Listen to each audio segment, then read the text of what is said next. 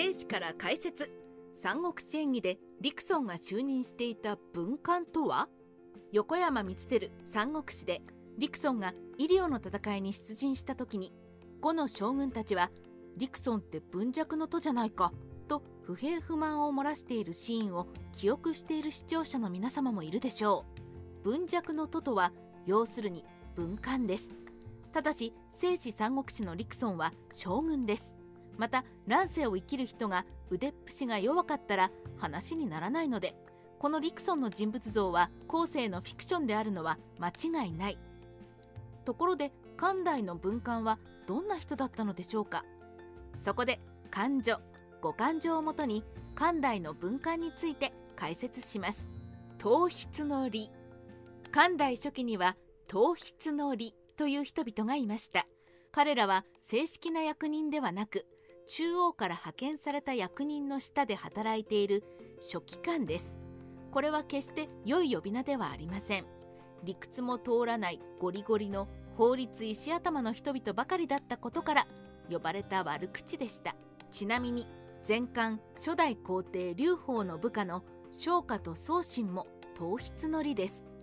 前漢第7代皇帝武帝の時代は頭筆の理の最盛期を迎えます。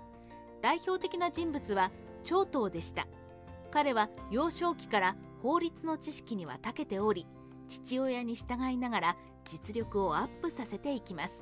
ある日武帝の最初の皇后陳氏が呪詛を企む事件を起こしました。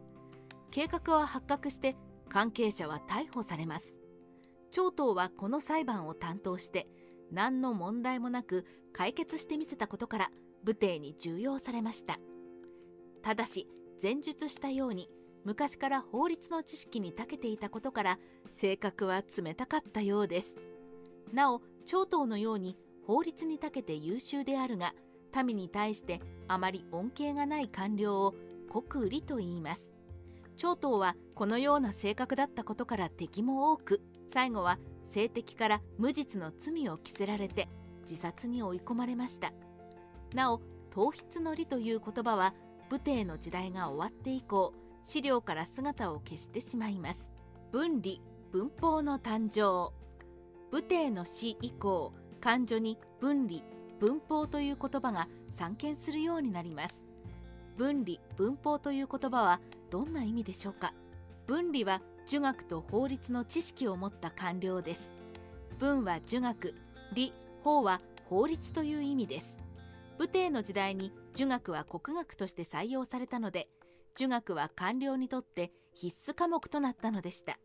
また武帝の時代には法令も整備されていたことから法律は官僚にとって知っておかねばいけない分野になったのです。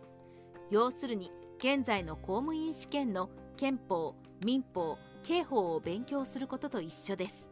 しかし五感になるとまた違ってくるのです。儒学者と法律家の差別化五感所にも分離文法という単語は品質します。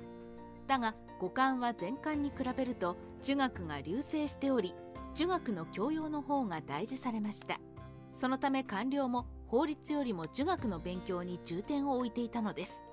五漢第8代皇帝順帝の陽華元年に分離と儒学者の進路が明確に規定されました。これは曹操も受けた公連選挙なのですが政府が儒学者と法律家の差別化を行ったことがわかります。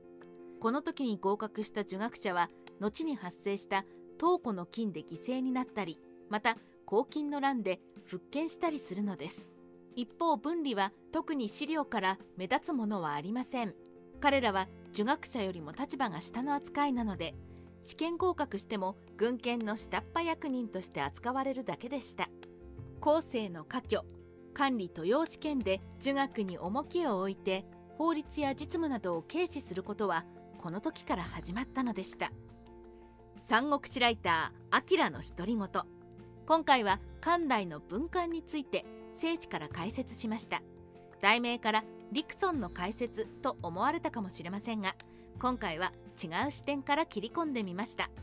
毎回同じような内容ばかりでは視聴者の皆様も飽きると思ったので今回はこのような手法を取りました。また私の記事のコメント欄には三国志以外の中国史の質問も受け付けています。答えれる範囲でしたら回答可能です。よろしくお願いします。